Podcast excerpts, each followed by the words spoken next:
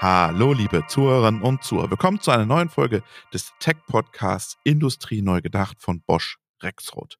Mein Name ist Robert Weber und in dieser Folge sprechen wir über Robotik, Industrierobotik, ein bisschen über Cobots und über APAS. Deshalb habe ich mir gleich zwei Rexroth-Experten eingeladen. Franz Schmidt. Hallo, Herr Schmidt. Hallo. Und Wolfgang Pomren. Hallo, Herr Pomren. Ja, hallo, grüße Sie. Herr Pomren, ich würde gerne von Ihnen wissen wollen, ist ABAS ein Cobot oder ein Industrieroboter? Was gibt es da für eine Definition? Das ist eine sehr gute Frage. APAS ist tatsächlich beides.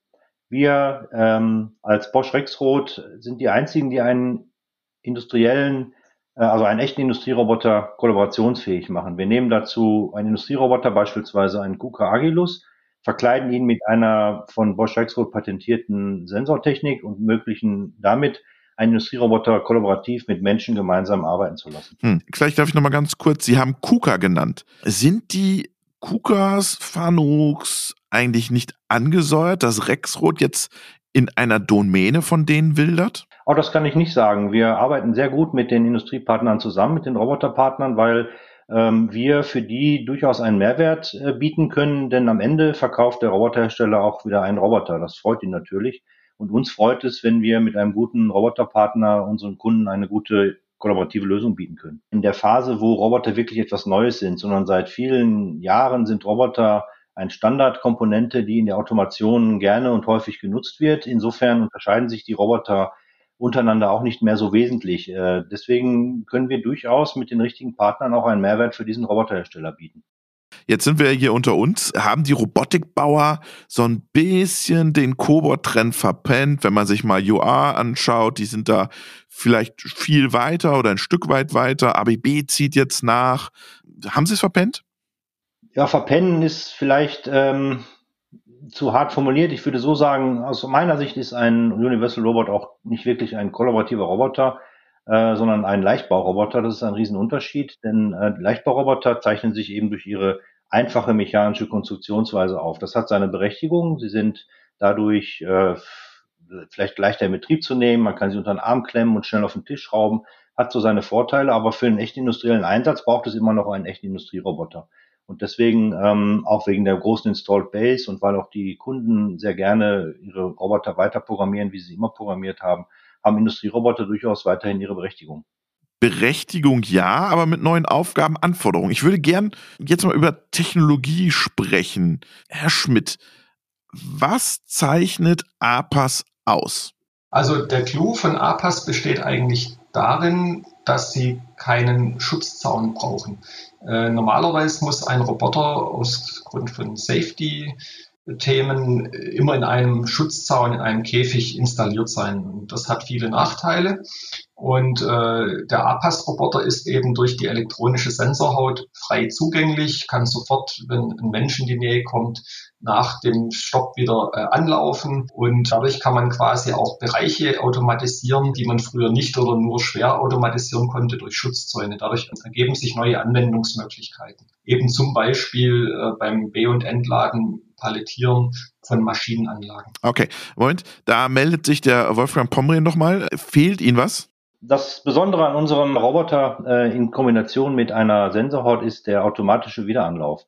Dass wenn Sie nach Roboternorm einen Roboter zum Anhalten zwingen durch eine Kollision, dann müssen Sie, weil ein Werker eingeklemmt gewesen sein kann, den Roboter manuell neu starten. Das ist aber bei unserer Sensorhaut nicht notwendig, denn die stoppt berührungslos. Und um das zu erreichen äh, und vor allem eine hohe Zyklusgeschwindigkeit zu erreichen, äh, ist es sehr sinnvoll, die Bremsrampen und die Firmware des Roboters so anzupassen, dass der automatische Wiederanlauf mit einer maximalen Beschleunigung funktioniert und auch die elektrische Bremse optimal funktioniert. Das heißt, die äh, internen Parameter der Roboter werden angepasst, um ein schnelles elektrisches Abbremsen zu ermöglichen. Das ist eigentlich das Wesentliche, was unsere Roboter auszeichnet. Okay, verstanden. Die Rexroth Sensorhaut ist das Alleinstellungsmerkmal von APAS. Genau, die Sensorhaut ist unser USP. Da haben wir das Patent drauf. Wir sind da nach meinem Kenntnisstand aktuell die einzigen, die sowas anbieten. Die anderen Hersteller bieten eben die Robotersysteme so an, auch natürlich große, schwere Robotersysteme, aber äh, brauchen immer den taktilen Stopp. Also ich habe auch schon mal Kunden gehört, die sagen, da gibt's wirklich blaue Flecken, wenn andere Roboter einen da dann berühren, weil die halt immer den taktilen Stopp nur beherrschen. Also sprich, man muss den Mensch berühren mit einer gewissen Kraft, die aufgebracht werden muss und erst dann hält dieser Roboter an. Das ist eben der, der Unterschied, wo wirklich wir den USP haben mit unserer elektronischen Sensorhaut wird ein sogenanntes kapazitives Feld aufgebaut. Dieses wird unterbrochen, diese Feldlinien, wenn sich ein Mensch nähert und äh, dadurch hält der Roboter quasi an, bevor er den Menschen berührt. Das ist sehr viel angenehmer. Die Sensorhaut besteht aus einzelnen ähm, Elementen in verschiedenen Größen. Und man kann ganz pauschal sagen, je größer so ein Sensorhautelement ist, desto größer ist die, die Reichweite der, der Strahlung und ähm, desto schneller kann man fahren, weil man dann einen längeren Bremsweg hat, um anzuhalten. Funktionieren tut das Ganze so. Man kann sich das vorstellen wie eine Platine mit zwei Kupferplatten. Dazwischen wird ein elektrisches Feld erzeugt, ein sogenanntes kapazitives Feld. Das Ganze wird auf jeder Platine doppelt gemacht. Also da geht es um Redundanz und um Sicherheit. Und dann gibt es eine sogenannte Frequenz, mit der das Feld aufgebaut und abgetastet wird. Und die Daten, die dann erfasst werden, äh, können im Prinzip so gesteuert werden, wenn sich ein Mensch nähert, werden diese elektronischen Feldlinien unterbrochen. Die ändern sich vom, vom Spannungswert. Und dann wird mit einem kleinen Rechner erfasst, ob sich die Spannungswerte geändert haben und damit quasi dem Roboter das Signal zum Halten gegeben wird, weil eben durch das Verändern der Feldlinien der Mensch ähm, erkannt wird. Angenommen, ich entscheide mich für APAS, für diese Haut, das muss doch angelernt werden. Also diese Haut muss doch trainiert werden. Wo, wo mache ich das als Anwender? Also die Haut wird angelernt bei uns in der Produktion, bevor der APAS, sag mal, bei uns äh, das Haus verlässt. Und die Haut kann dann aber nachkalibriert und fein äh, eingelernt werden. Warum ist das erforderlich? Wenn der Roboter extreme Bewegungen fährt, kann sein, dass sich der Roboter über die Haut selber detektiert. Und dann muss man äh, feine Abstimmungsmaßnahmen treffen. Aber im Normalfall reichen die Standardwerte mit den Kalibrierungen, die wir das Gerät ausliefern. Okay, also angelernt, klar, verstanden. Jetzt habe ich die Haut, kommt per Post, ich stülp sie drüber, in Anführungsstrichen. Ich muss sie ja noch an die Steuerung anbinden. Wie geht das? Wie binde ich an? Also es sind zwei wesentliche Komponenten. Das ist eine sogenannte SSKU. Das kann man sich vorstellen, das ist ein Analog-Digital-Wandler, der wandelt das analoge Signal um von den Kupferplatten in, in digitale ähm, normierte Werte, die weiterverarbeitet werden und diese Werte gehen dann auf eine Safety SPS und die Safety SPS, wie der Name schon sagt, sorgt dann dafür für das sichere Abschaltsignal ähm, an die Robotersteuerung. Mhm. Jetzt würde mich noch interessieren, was sind die Anwendungsszenarien von APAS und wo soll APAS eingesetzt werden?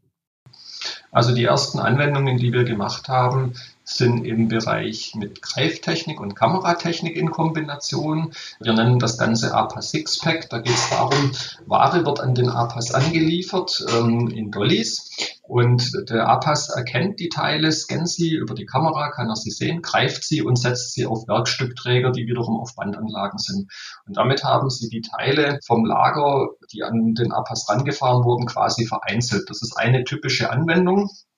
Danach fahren die Teile auf dem Werkstückträger weiter in äh, eine automatisierte Montagelinie oder weiter zu Handarbeitsplätzen, äh, wo dann die einzelnen Komponenten beim Kunden äh, zu einem Produkt verbaut werden. Das ist eine typische Anwendung. Eine zweite typische Anwendung ist das Thema Schrauben, was ich schon erwähnt habe, dass man eben sagt, man hat vorne an den APAS einen Schraubspindel geschraubt und kann damit eben verschiedenste Schrauben kollaborativ eindrehen dann könnte ich ja auch, also jetzt mal als, als Laie, das könnte man ja dann auch nachrüsten. Also ich könnte mir eine Haut kaufen und über meine bestehenden Systeme äh, drüber stülpen.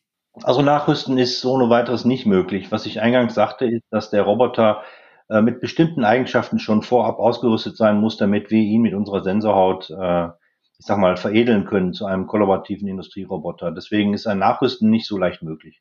Ähm, trotzdem gibt es natürlich Endkunden, die wir auch bedienen, die direkt den kollaborativen Roboter bei uns und nicht beim Roboterhersteller erwerben, weil wir darüber hinaus noch Dienstleistungen anbieten, äh, die der Roboterhersteller alleine so nicht anbieten möchte. Jetzt hat Rexroth eine Sensorhaut am Markt. Das setzt natürlich den ganzen Safety-Markt ziemlich unter Druck.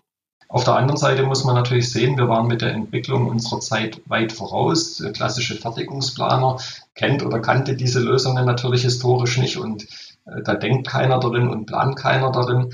Ähm, ich glaube, das wird jetzt einfach noch seine Zeit brauchen, bis sich das im Markt durchsetzt und verbreitet. Aber äh, man muss immer zwei Aspekte anschauen. Das eine ist, wir haben den safen Roboter. Wichtig ist auch vorne der sogenannte Endeffektor, also zum Beispiel ein Greifer oder ein Schrauber, den man an den Roboter dran schraubt. Das muss natürlich auch safe sein. Und auch hier wollen wir Dienstleistungen anbieten oder wie ich es eingangs sagte, standardisierte Lösungen, dass man eben gleich einen APAS als Schrauber bekommt oder als Palettierer. Denn Sie müssen natürlich auch schauen, dass Sie vorne zum Beispiel ähm, einen sicheren Greifer konstruieren, der dann wegklappt bei Berührung oder der eben auch mit Sensorpads äh, verkleidet ist. Das heißt, es ist in Summe schon die gesamte Maschine zu betrachten und nicht nur der Roboter als einzelne Komponente. Blicken wir doch am Ende mal in die Zukunft. Was sind Zukunftsszenarien für APAS? Also ich denke, Zukunftsszenarien sind, dass wir standardisierte Lösungen auf der einen Seite anbieten, äh, speziell auch kombiniert mit weiteren Produkten aus dem Hause Rexroth, einfach komplette Solution Sets, ähm, Stichwort äh, in der höchsten Stufe wirklich auch Manufacturing as a Service oder eben Solution Sets unter dem Stichwort automatisierte Intralogistikkette, wie ich es vorher mal beschrieben hatte. Das ist das eine Szenario und das zweite Geschäftsmodell könnte sein, die Haut, die wir heute immer individuell angepasst an die einzelnen Roboter, Fanuc KUKA entwickelt haben, eben als, ich sag mal, vergleichbar einem Lego-Baukasten anzubieten, fünf, sechs verschiedene Pad-Größen und dass man dann diesen Baukasten eben an jeden interessierten Roboterhersteller verkauft und zur Verfügung stellt und somit quasi der Inverkehrbringer nur dieser elektronischen Sensorhaut als zweites Geschäftsmodell. Vielen Dank, Franz Schmidt und Wolfgang Ponrehm für den Einblick in die APA-Strategie. Ja, ich danke Ihnen, hat mich sehr gefreut.